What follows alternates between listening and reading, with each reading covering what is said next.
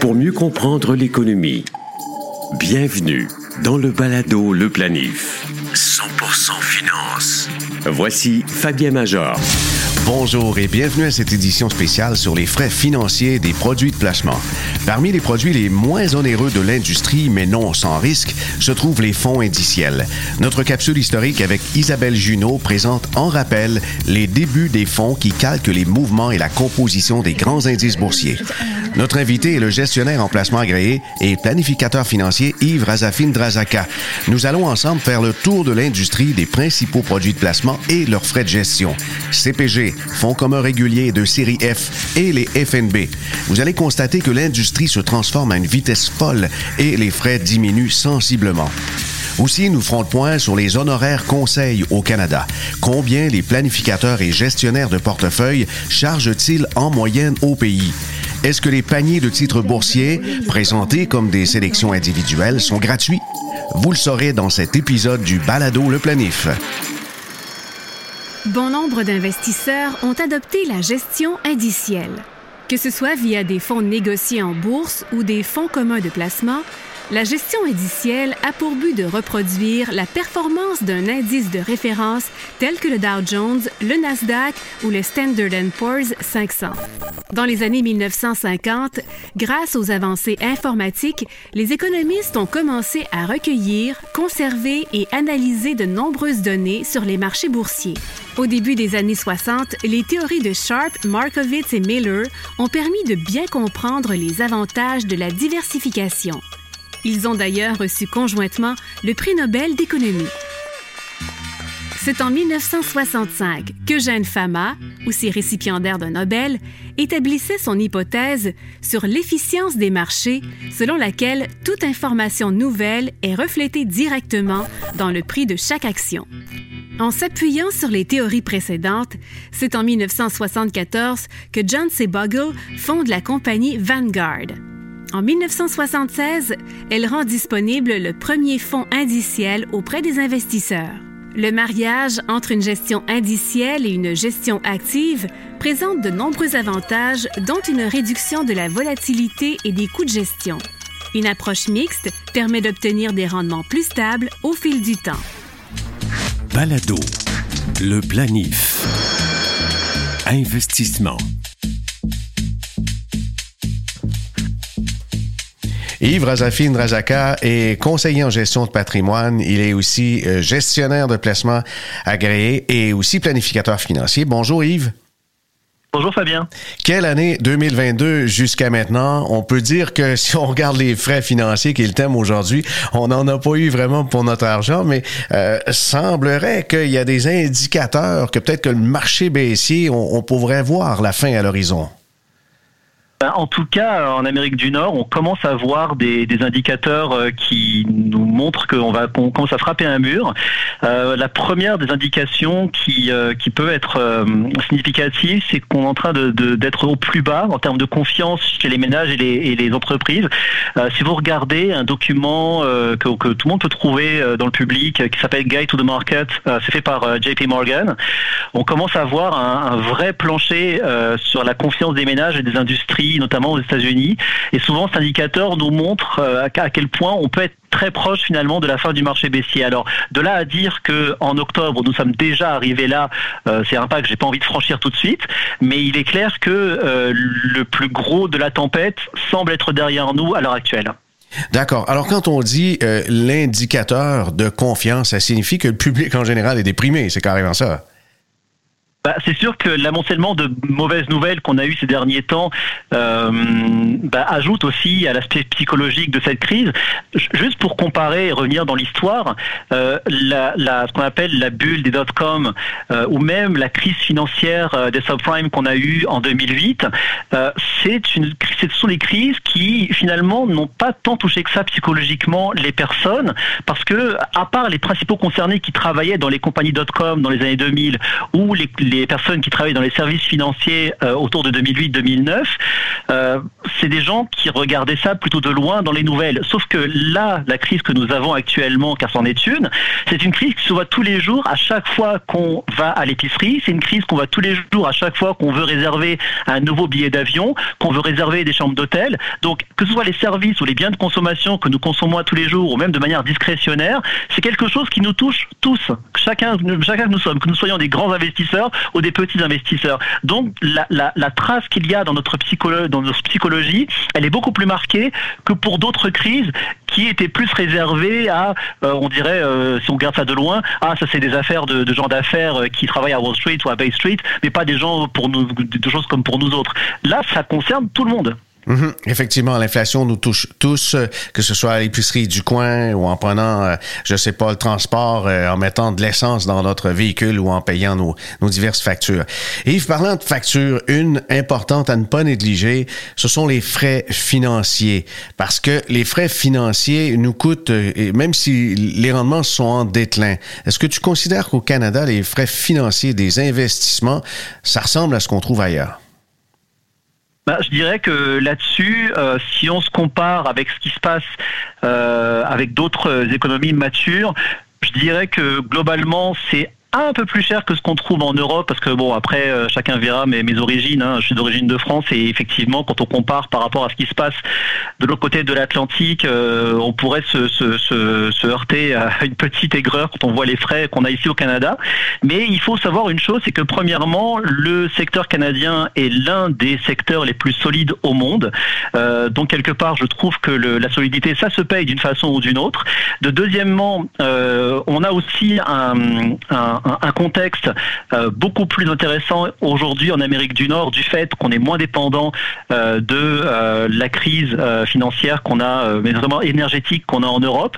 Donc déjà, une fois qu'on a ces deux éléments-là en tête, on se dit ok, quand on se compare, on se console, et puis finalement, c'est peut-être pas si cher que ça quand on regarde de manière absolue. Et pour revenir vraiment sur l'histoire des frais, je dirais aussi tout dépend aussi ce que les clients entendent par des frais, parce que c'est une chose que de payer des frais quand on a du conseil ou des choses de payer des frais quand on n'a pas de conseil. Donc il y a aussi cette partie-là qu'il faut regarder qu'est-ce qu'on paye à l'intérieur? Mhm, d'accord. Nous allons euh, ensemble discuter de trois éléments concrets. On va parler des, des, des investissements qui sont les plus courants qu'on trouve dans une majorité de comptes des Canadiens. On va parler aussi des investissements pour la retraite qui sont très populaires au Québec, notamment les fonds de syndicats. Et ensuite, on va parler de fonds d'investissement et des frais qu'on peut trouver. Mais dans les fonds d'investissement, il y a quelque chose qui est moins connu par le public, c'est depuis quelques années, les frais de conseil sont détachés des frais de produits, avec notamment la série F, également les fonds négociés en bourse. Alors, débutons tout de suite avec le, le, produit qui a la palme de la popularité et qui revient en force en 2022, c'est-à-dire le certificat de placement garanti. C'est ce qui domine dans la richesse des Canadiens, avec près de 2000 milliards cumulatifs. Alors, un CPG, est-ce que c'est gratuit? Bah, c'est drôle parce que si vous allez voir votre banquier ou votre euh, conseiller en caisse, la, la première, le premier réflexe qu'il va avoir, c'est de vous dire ça te coûte rien parce qu'il n'y a pas de frais initialement. Alors ce qui est vrai, Hein, il faut dire vos affaires, c'est vrai. Mais d'autre côté, il faut aussi comprendre que la banque ou la caisse euh, va profiter de ce qu'on appelle du coût, euh, du coût d'opportunité. C'est-à-dire que si par exemple vous vend, vous, la banque ou la caisse vous vend euh, un CPG, alors disons des prix, allez 3% sur 5 ans, il est entendu que si la caisse ou la banque vous offre ce taux, c'est parce qu'elle aura trouvé un autre placement sur lequel, ou en tout cas un emprunt, on va dire, un, placement, on qui va, qui va vous apporter bien plus en taux d'intérêt, et cette différence de taux d'intérêt qui va faire le profit de la banque. Donc oui, en, vérité, euh, légalement, il n'y a pas de frais, mais quelque part, vous payez ce qu'on appelle le coût d'opportunité, parce que si c'est vous-même qui aviez fait ce placement à 8% par ailleurs, parce que vous avez la puissance de feu comme une banque ou une caisse d'avoir accès à ce genre de, rendement, bah c'est sûr que vous ne direz pas non, je vais prendre un CPJ à 3%, sauf que bien évidemment, un gros joueur comme une banque ou une, grosse caisse ou, une fédération de caisses a bien plus d'argent à mettre de, l'avant pour avoir ce genre de rendement. Donc quelque part, euh, c'est aussi la petitesse du portefeuille qui fait aussi malheureusement le, le, le surcoût Alors, on s'entend qu'en ce moment, le différentiel peut être d'environ 2% Alors, 2% pourrait être le coût donc d'un CPG si on compare avec une hypothèque 5 ans fermée et le taux qu'on peut obtenir. Bon, mais ça, c'est, c'est affaire classée. C'est pas gratuit, les certificats de placement. D'ailleurs, la rentabilité des institutions euh, bancaires est là pour le prouver, puis ce sont les, les produits parmi les plus utilisés par les, les déposants. Les fonds de syndicats, très populaires en campagne réelle, que ce soit fonds d'action ou FTQ, encore là, est-ce gratuit, Yves? Eh bien, en fait, j'ai fait une petite étude pour euh, notamment les deux principaux qui, euh, qui, me sont venus en tête, notamment le Fonds de solidarité FTQ et également euh, le groupe Fonds d'action. Juste pour donner un chiffre, pour l'exercice terminé le 31 mai 2022, le Fonds de solidarité FTQ a eu un frais annuel de 1,6%, ce qui paraît comme un pas cher si on pourrait considérer ça. Sauf que bien évidemment, ce 1,6% ne comprend aucunement une dimension de conseil. C'est uniquement si vous achetez des actions euh, bah, du, fonds euh, FTQ, euh, mais dans ce 1,6%, vous n'avez aucun conseil. Vous achetez juste, même si c'est quand même une gestion quand même active, vous achetez le, capital risque qui est à l'intérieur, mais vous n'achetez pas le conseil. Fonds d'action, par exemple, lors du dernier exercice, a eu un frais de 2,06%. Donc pareil, vous achetez le produit en lui-même, vous achetez la gestion du portefeuille, mais vous n'achetez pas la partie conseil qui devrait être accompagnée de tout investissement que l'on fait de manière personnelle. Bien juste, bien juste, parce qu'effectivement, si on paie 2% en frais et que finalement c'est qu'une prise de commande, on, a le versement qu'on dépose et ensuite c'est administré. Bye bye la visite, on se reparle un an plus tard. C'est pas beaucoup de conseils pour justement un frais qui soit de 1 ou de 2,06. Ça se produit aussi en succursale bancaire. On a souvent des frais intégrés avec les fonds communs que des gens vont souscrire lorsqu'ils sont en succursale. Et là, nous avons des fonds en général qu'on appelle de série B ou de la série conseil. Il n'y a pas de frais à l'entrée ni de frais à la sortie, mais il y a des frais de gestion qui sont de, de quelle hauteur environ, Yves?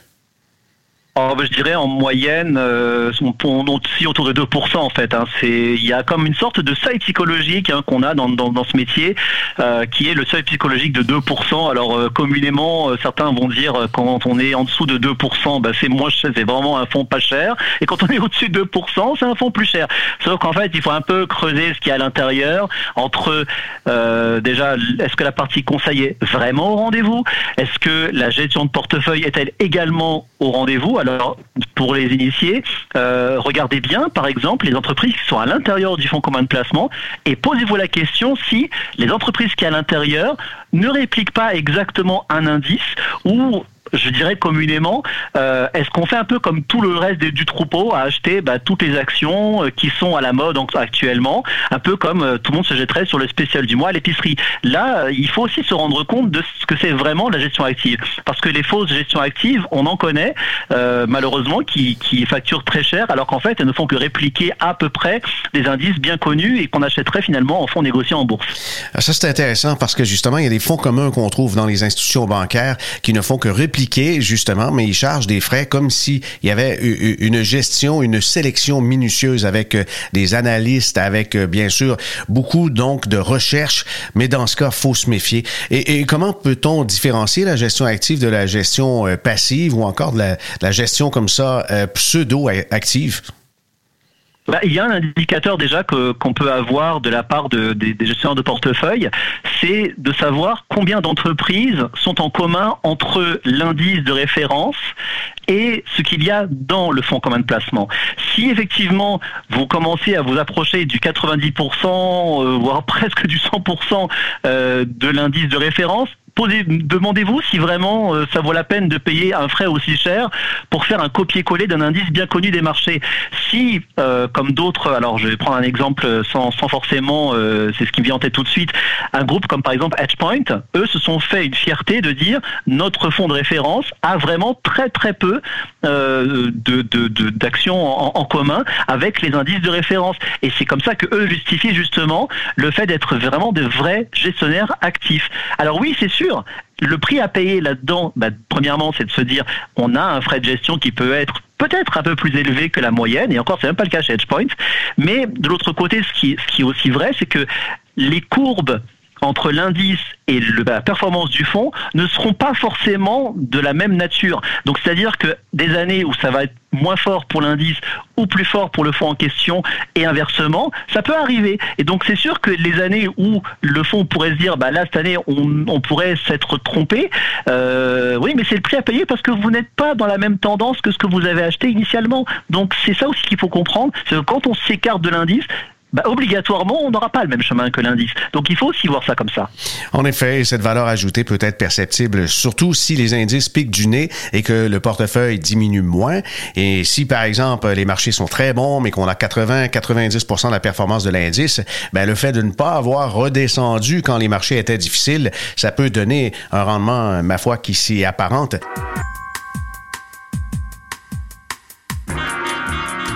J'ai fait une petite recherche pour compléter ce que tu viens de mentionner en cherchant avec euh, l'outil laboratoire Morningstar sur plus de 20 000 fonds d'investissement dans l'univers, les frais les plus élevés et les moins élevés qu'on peut retrouver dans tout l'univers des fonds communs. Et le plus élevé, c'est un, un, fonds de Nine Point Energy avec euh, une une, on pourrait dire une forme de bonus, de prime versée aux gestionnaires pour des rendements excédentaires, puisque depuis le début de l'année, c'est très fort, c'est 32% de rendement à, net de frais. Mais le frais de gestion totalise 12% cette année. Alors, on voit que c'est très onéreux. Mais le moins cher, on est dans le marché monétaire, c'est 0,02% et la médiane en plein centre. C'est donc un chiffre qui n'est pas, euh, je, dirais, euh, trompé par euh, comme la moyenne avec des, des experts expérience euh, formidable, ben là, on a 1,2% Ce sont des, fonds communs de, tout l'univers canadien. Alors, 1,2, c'est la médiane. Alors, je pense que ça, déchante des fois un peu. On entend certains dire que c'est 3% les frais de gestion au Canada, mais écoutez, la, médiane, on est à 1,2. Maintenant, on va aller dans une autre direction et on va parler des fonds de série F. Ceux-là, on ne les trouve pas en succursale bancaire. On les trouve auprès des planificateurs financiers. On les trouve auprès des, des groupes de conseils en gestion de patrimoine. Qu'est-ce que c'est par rapport à la série A ou la série B dans les fonds communs? Bah, tout simplement, la série F, c'est une manière de vous dire je ne paye que le gestionnaire de portefeuille. Je ne paye pas la partie service, la partie conseil à l'intérieur de mon frais de gestion. C'est-à-dire que c'est un peu comme si vous disiez euh, je m'achète les services d'un prestataire de service et lui, je le paye en honoraire à part. Hein, déconnecté complètement du choix de produit mais également je vais payer le frais de gestion du produit que j'aurais acheté par ailleurs, mais qui lui sera déconnecté complètement de, la, de la dimension conseil. Et donc euh, c'est pour ça pour ça que quand on regarde des aperçus de fonds euh, dans le dans, en ligne, qu'on va se dire bah tiens c'est bizarre pourquoi la version série F est moins chère? Bah oui parce qu'en fait vous avez déduit la, la, la portion qui aurait dû être versée à la partie service conseil et qui en fait va être va être redistribué en honoraires euh, bah, sur une base que vous aurez négociée avec votre conseiller en gestion de patrimoine ou votre votre courtier. Mais est-ce que le, particulier peut acheter directement des fonds de série F euh, sans conseil? Alors non, malheureusement, euh, le, particulier ne peut pas s'acheter de, de, de, bah, de, fonds en série F, c'est uniquement réservé à notre profession, le cas échéant. D'accord, d'accord. Alors là, euh, bien sûr, les frais sont plus faibles. Si on parlait tantôt d'un 2% qui est peut-être euh, un, frais euh, convenu qu'on trouve dans une majorité d'institutions, la médiane étant 1,2, mais lorsqu'on a des fonds d'action, bien sûr, ça peut être un peu plus cher, surtout les fonds internationaux. Dans le cas de, de est-ce qu'on a pratiquement la moitié enlevée ou ça peut être différent? C'est ça tout, tout dépend parce que par exemple, on peut très bien retrouver dans des dans des frais vraiment ultra bas et qui sont en dessous du par exemple du point 50 euh, des fonds d'obligation euh, très euh, très simples où on va pas forcément être très actif dans la, détention des, des, des, obligations et effectivement vous allez avoir par exemple un, différentiel très très élevé entre la série A et la, la série F. de même, vous verrez aussi cet écart-là sur certains fonds d'action. Moi, ce que je dirais globalement, c'est ce que vous allez retrouver comme différentiel, vous allez le retrouver avec les honoraires. Parce que finalement, euh, vous pourrez très bien vous dire, je vais migrer mon portefeuille que j'avais en caisse ou en banque et je vais le migrer vers un conseiller en gestion de patrimoine ou un courtier en valeur mobilière. Et est-ce que vraiment j'aurai une différentielle au niveau du prix? Ben, Si vous faites le calcul, parfois, je dis bien parfois, selon les choix du courtier, vous allez vous dire, tiens, je paye peut-être un peu plus cher finalement que euh, ce que j'avais, ce que j'avais en banque, parce qu'il faut aussi se dire ça. Euh, la, la, la, les différentes réglementations qu'on a eues dans notre métier, et notamment la suppression, euh, je ne sais pas si on aura le temps d'en parler, mais des commissions de, de, de, de des commissions en fait de, départ pour pour garder euh, les fonds dans une dans une firme pendant pendant sept ans, mhm. euh, ce qu'on appelle les self charge, fait que les banques et les caisses ont commencé à, à, à enlever des, des frais. Sauf que nous, à la différence, je dis nous, les conseillers indépendants, on offre bien plus que du conseil euh, de premier étage, si je veux ça, sans, encore une fois, sans, encore une fois insulter qui que ce soit. Mais si on offre des services de droit de, de, de, euh, de suivi sur le droit notarial, sur l'assurance, euh, de regarder la planification financière au complet, et que ça fait partie des honoraires que nous offrons aux clients, oui, peut-être qu'il y aura un surplus, mais ce surplus créera de la valeur derrière. D'accord, effectivement. Et euh, la petite recherche similaire à ce qu'on a fait tantôt avec euh, les fonds de série traditionnels, avec euh, des, des, honoraires, en fait, des, des, commissions de suivi, on avait parlé d'une médiane de 1,2.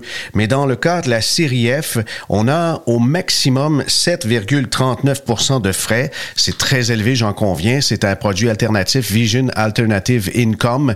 Et curieusement, même si il y a des frais très élevés, les rendements ne sont pas au rendez-vous. C'est moins 15 cette année. C'est cher payé quand même, 7,39% pour un fonds en série F.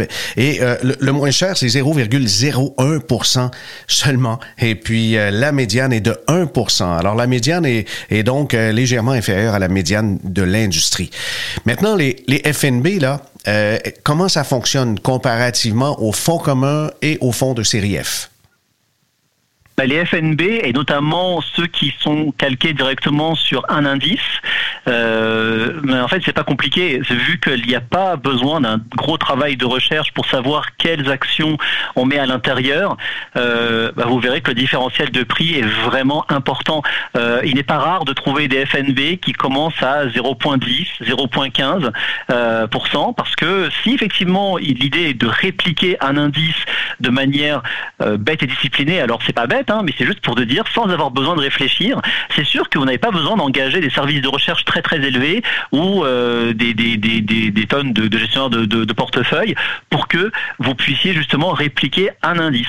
Il y a un phénomène de copier-coller qui arrive. Bah, le copier-coller, finalement, c'est pas très cher et c'est ce qui vous permet en fait de, coller directement un indice euh, avec aux frais modiques. Voilà.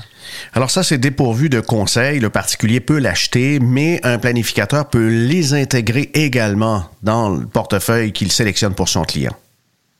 Tout à fait. Après, c'est un peu comme partout, il y a à boire et à manger dans les FNB parce que il faut savoir que les FNB, c'est initialement, ça a été créé pour répliquer des indices. Il y a quand même eu un phénomène de sophistication très important ces dernières années avec des, des, des FNB qui sont gérés maintenant de manière active, qui vont avoir euh, une couleur particulière. Par exemple, euh, un FNB va avoir ce qu'on appelle euh, une couleur qualité. La couleur qualité, ça veut dire quoi? Ça veut dire que à l'intérieur d'un indice, on va sélectionner un pourcentage d'entreprises qui respectent un, ben, un, certain niveau de, trésorerie qu'ils font chaque année, un certain niveau d'excédent, un certain niveau de rentabilité. Donc c'est ça qu'on va regarder particulièrement. Pour d'autres, ça va être est-ce que euh, on va on va enlever les plus volatiles du haut et les plus volatiles du bas. Et dans ce cas-là, on va appeler ça un FNB à faible volatilité. Donc, vous voyez, c'est comme tout en fait on a, on a, on a des fonds euh, d'investissement qui se disent euh, notre terrain de jeu est immense et on va regarder dans une zone géographique que le client nous a demandé, comme par exemple les États-Unis, mais par contre libre à nous d'aller chercher parmi les plus grosses capitalisations. Et puis les, FNB, ben, on va leur dire, euh, ben, vous, votre terrain de jeu est plus restreint, vous allez regarder à l'intérieur de 500 entreprises du S&P 500, et à l'intérieur du S&P 500, éliminez-moi les, compagnies qui sont les plus volatiles, par exemple les 10, les, 10 les plus hautes et les 10 les, les, plus, les plus en bas, et puis ben, vous ferez votre rendement avec celle du milieu pour faire en sorte que les clients connaissent moins de volatilité possible. Yves, on a fait un petit aparté tout à l'heure avec euh, les frais à la sortie, les commissions d'entrée, etc. L'industrie a bien changé depuis quelques années, mais en juin 2022, changement dramatique dans l'industrie, les fonds à frais de sortie, c'est terminé. Ben oui, parce qu'en fait, euh, c'est une tendance quand même qu'on sentait venir hein, dans, la profession entre euh, des personnes qui, qui, avaient vraiment une pratique euh, au long cours avec leurs clients et puis d'autres qui avaient des pratiques plus court-termistes. Alors c'est sûr que pour le, grand public, c'est un peu difficile de, le voir comme ça, mais Imaginez deux secondes que vous avez un peu deux types de, de, de, conseillers euh, auprès de vous. Vous en avez un et il n'y a pas du tout de jugement de valeur à l'intérieur, mais il y en a un, il va être rémunéré par commission et il aura une grosse commission en fait au moment où vous signez votre contrat pour investir. Et derrière, euh, bah après, charge à lui de pouvoir vous offrir le conseil adéquat les années subséquentes. Une autre manière de, de voir, ça c'est plus la partie honoraire, c'est vous êtes payé presque comme un notaire ou comme un avocat, et en fait vous avez des honoraires qui sont facturés tous les mois. Mais c'est sûr que cette façon de faire je veux pas dire vous garantit plus un suivi, mais veut pas, vous vous retrouvez forcément avec quelqu'un qui se dit, bah moi si je veux garder ma paye tous les mois euh, ou tous les trimestres de manière intacte, bah, j'ai, il faut quand même que je, je donne du, quelque chose à manger à mes clients, du conseil, du retour d'information, euh, une manière aussi de, de, de regarder au-delà de, de, ces investissements. Donc c'est sûr que si on revient à ta, à ta question Fabien, bah c'est sûr que les, les, les, les, les régulateurs se disent, bah moi j'aimerais éliminer ceux qui ne pensent qu'au court terme, avoir la grosse commission au début puis laisser mhm. des clients parfois dans la nature pendant les sept années restantes où ils sont obligés de rester avec un gestionnaire de portefeuille, c'est quelque chose qui, qui c'est une tendance en tout cas, moi je pense qui, qui fait du qui fait du bien. Après, ça a des effets pervers comme par exemple empêcher euh, de nouveaux entrants, comme des jeunes qui ont envie de commencer avec euh, un, un, premier un premier livre d'affaires euh, assez maigre au début pour faire un peu d'argent. Mais je pense que globalement, le, la profession va s'en tirer mieux que ça finalement. On peut quand même mettre en garde nos auditeurs si quelqu'un insiste fortement pour déplacer, par exemple, des actifs de FNB ou de fonds communs vers des CPG, des CPG boursiers ou des de genre de, produits comme ça avec une impossibilité de rachat avant le terme ou même encore des fonds distincts, il faut savoir que les commissions existent encore assorties aux produits. Dans le cas des CPG, CPG boursiers également, les fonds distincts, les fonds des compagnies d'assurance où il existe encore ce, ce mode de rémunération avec une, une commission importante lorsque les capitaux sont entrés, mais ça fait des frais dégressifs à la sortie pour euh, certaines années. Petit compte rendu en terminant, Yves, le, total des, des fonds euh, communs de placement au Canada, c'est plus de 20 000. En ce qui concerne les fonds de série F, il y en a 7 500 et les FNB, il y en a près de 1300 disponibles au Canada et les FNB américains, 3134 pour un total de 30 000 produits différents. Des définitivement, avec tout ça, comment un investisseur peut s'y retrouver? Euh, c'est vrai que c'est autant chercher une aiguille dans une botte de foin, hein, comme on dirait l'expression. Euh, en fait, soit il se fait aider, soit il essaie de se documenter, soit il va avec son instinct, mais je dirais que l'instinct n'est pas toujours meilleur conseiller. Euh, je veux dire ça, je veux dire ça comme ça pour résumer si je veux rentrer un peu plus dans le détail, euh, même si effectivement il y a une sophistication euh, de plus en plus avancée, qu'il y a une multiplication des produits, euh, il faut savoir quand même que dans notre profession, on nous incite quand même à travailler avec très très très peu de produits. Pourquoi? Parce qu'on a une réglementation qui est arrivée dernièrement qui s'appelle Connaissez votre produit, euh, qui est une euh, qui est une réglementation pour nous conseillers euh, en gestion de patrimoine et qui nous oblige et c'est pas une mauvaise obligation d'ailleurs, qui nous oblige en fait à documenter nos choix de placement pour nos clients. Et quand on documente nos choix de placement pour nos clients, ça veut dire qu'en amont, on s'est intéressé à la performance, ça veut dire qu'en amont, on s'est intéressé au parcours des gestionnaires de portefeuille qui gèrent le fonds en question. On s'est intéressé également euh, à tout ce qui est historique de, de, de, de performance. Euh, on regarde également ce qui se passe en matière de volatilité. Donc ça veut dire quelque part, si on a bien fait ses devoirs et qu'on l'a documenté, eh bien évidemment, on fait un meilleur travail, mais ça veut dire que le prix à payer, ça veut dire qu'on a, on, on, on accepte qu'on ne connaîtra jamais les 30 000 produits en question, mais qu'on restera peut-être avec peut-être une dizaine, une quinzaine, une vingtaine, peut-être une trentaine pour, euh, pour ceux qui, qui arrivent à gérer ça, mais de produits avec lesquels on va transiger tout au long de, de, notre carrière. Merci Yves, ça a été euh, vraiment très éducatif euh, comme entretien et on peut terminer en disant un petit conseil à ceux qui justement euh, se, se, présente en institution, en succursale ou devant un conseiller, un planificateur financier, demandez justement l'analyse de cette étude, de bien connaître son produit et certainement des comparatifs. Comme ça, vous pourrez avoir la démonstration qu'il y a un travail de recherche qui a été fait en amont. Planifiez mieux avec le balado Le Planif. Pour bien planifier, je pense que ça prend une bonne idée, enfin même l'exactitude des frais que vous payez ou que vous allez payer en utilisant soit des produits financiers ou encore des honoraires conseils. On n'a pas mentionné précédemment dans la conversation avec Yves combien coûtent les paniers de titres. Eh bien, je vous le révèle. Les paniers de titres, ce sont donc des investissements similaires à des fonds ou des FNB, sauf que vous voyez à l'intérieur de votre relevé de compte directement les titres individuels. C'est vendu par panier parce que l'équipe de gestion peut déplacer les paniers ou la correspondante dans des dizaines, voire des centaines et des milliers de comptes à la fois. Alors les paniers de titres, ce n'est pas gratuit, mais non, ça va coûter, je vous dirais, entre 0.15 et 0.75. Dans le point 75, bien sûr, on est peut-être plus dans les actions internationales, mais il y a des paniers de titres qui chargent aussi cher qu'un pour cent.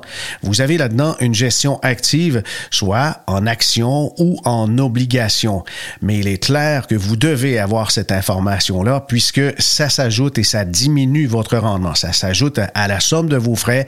Des fois, c'est détaché des honoraires conseils, mais non, les paniers de titres ne sont pas gratuits. Attention, il y a une nouvelle tendance dans l'industrie.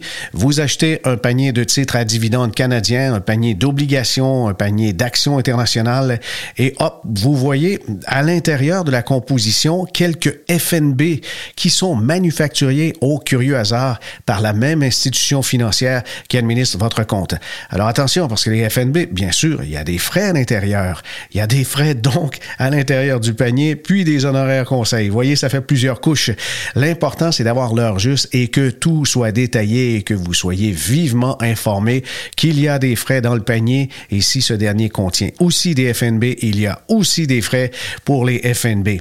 Alors les paniers de titres, l'affaire est classée, vous les détenez peut-être mais c'est chargé et ça diminue votre rendement en bout de ligne.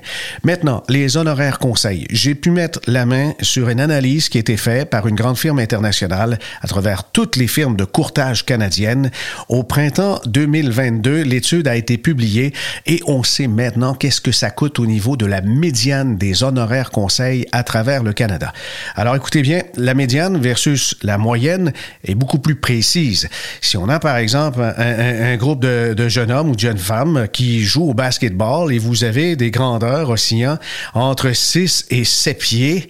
Et bien sûr, les gens qui sont plus grands vont modifier la moyenne. Si on fait la moyenne de grandeur de ces joueurs, joueuses de basket, peut-être qu'on a 6 pieds et demi, mais si on est dans la médiane, alors c'est un chiffre en plein centre. Si nous avons 100 individus et on regarde le plein centre, peut-être que la grandeur est, de 6 pieds 5. Mais mais notre moyenne pourrait être de 6 pieds 8 puisque les gens qui sont plus grands que la normale vont fausser le chiffre.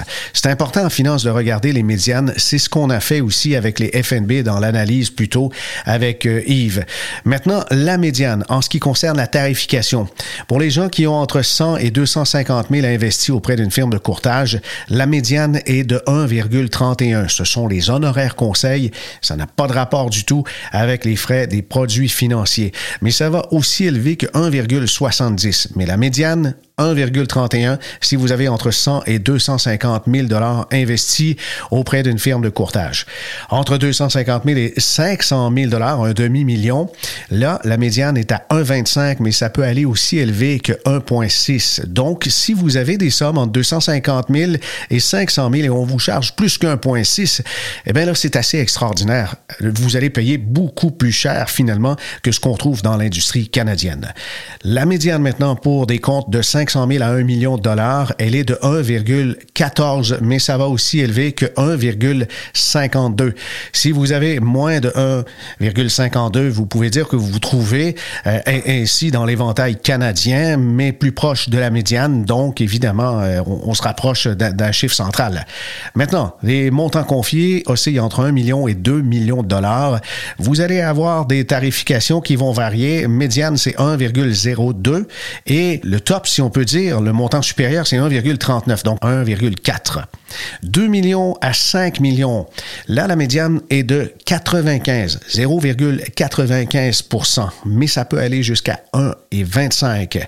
5 millions à 10 millions, le chiffre magique, c'est 0,77% c'est la médiane de la tarification. Ça peut aller aussi élevé que 1,06. Et enfin, quand on a de, très gros comptes, de très grands capitaux, non, c'est pas gratuit. 10 à 50 millions, la médiane est de 0,64 et ça va jusqu'à 1 Et ces frais-là, ils servent à quoi? Ces frais-là, ils servent à quelque chose. Ils servent à vous offrir des conseils, à vous offrir un support. C'est important donc d'avoir un suivi des conseils qui vont être beaucoup plus davantage qu'un simple rappel de la cotisation REER CELI en fin d'année. Les, les, points de valeur ajoutée les plus importants sont les suivants. Quand on a donc des, des frais dans la nature que je viens de vous décrire, c'est important d'avoir quelque chose en retour. Par exemple, avoir des conseils, un suivi, des stratégies de réduction des dettes. On peut vous informer des crédits, des bons, des subventions, des déductions auxquelles vous auriez droit. On analyse constamment le niveau de risque des placements. On élimine le jargon financier quand on communique avec vous afin que ça puisse cliquer, que vous allez pouvoir vous rejoindre et vous comprendre.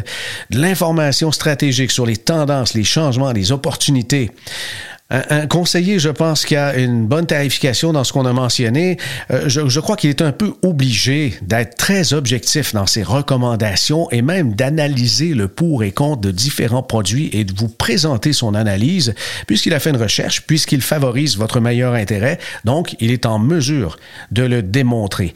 Il est capable aussi d'identifier vos priorités, de mesurer la réalisation des objectifs que vous êtes fixés.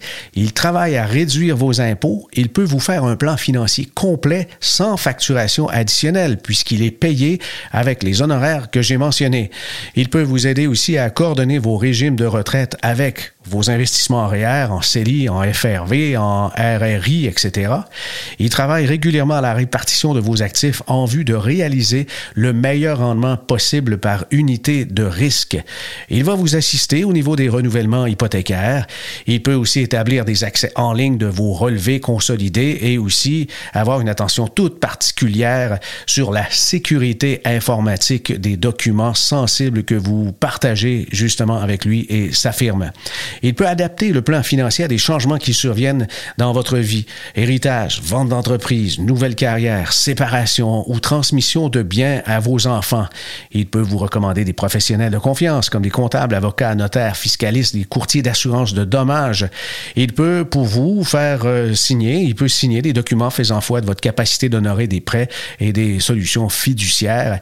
Et le plus important, c'est qu'il est capable de démontrer qu'il travaille uniquement dans vos intérêts, sans quota de vente, sans l'obligation de vendre des produits spécifiques d'atteinte de bonnes de performance ou autres cadeaux en nature ou en bien qui viennent interférer inévitablement dans ces décisions. La liste de tous les éléments de suivi de valeur ajoutée, c'est un peu impressionnant, mais est-ce que ça vaut le coup finalement? Si on sait que ça peut représenter 1,25 la valeur des conseils, le coût moyen en fait des conseils, quelle est la valeur? Le fait qu'on a un encadrement comportemental, qu'on a un rééquilibrage systématique, qu'on a une répartition d'actifs qui est ajustée, qui est intelligente, qui est vraiment propre à notre situation personnelle.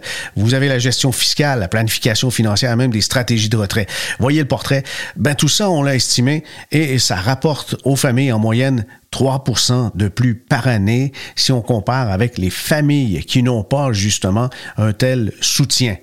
Il y a Vanguard, la société de fonds indiciels, Russell Investment, Morningstar, le groupe de recherche indépendant, et enfin le Cyrano, le centre interuniversitaire de recherche, qui a estimé que c'est entre 2 et 2,73 à 3,9% la valeur ajoutée du conseil au fil des ans quand on a le soutien d'un professionnel pendant une quinzaine d'années. Cette valeur, certains vont dire, ouais, mais c'est des gens qui sont riches, qui ont le support d'un planificateur financier, etc. C'est mieux lorsque ce sont des familles à actifs ou à revenus modestes. L'amélioration peut être spectaculaire et peut atteindre cinq fois si on compare aux familles qui n'ont pas le support d'un conseiller, d'un professionnel de la finance. oui, ben, je, oui, on, on devrait. Oui. Merci à notre invité, le planificateur financier Yves Razafine-Drazaka, pour ses réflexions et explications précieuses sur les frais financiers. Vous voulez aider un proche ou un jeune à s'éduquer financièrement?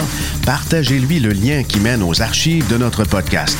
Plus d'une centaine d'épisodes se trouvent sur le site baladoleplanif.com. Ils sont aussi disponibles avec Apple et Google Podcasts ainsi que Spotify. Ici Fabien Major. À bientôt.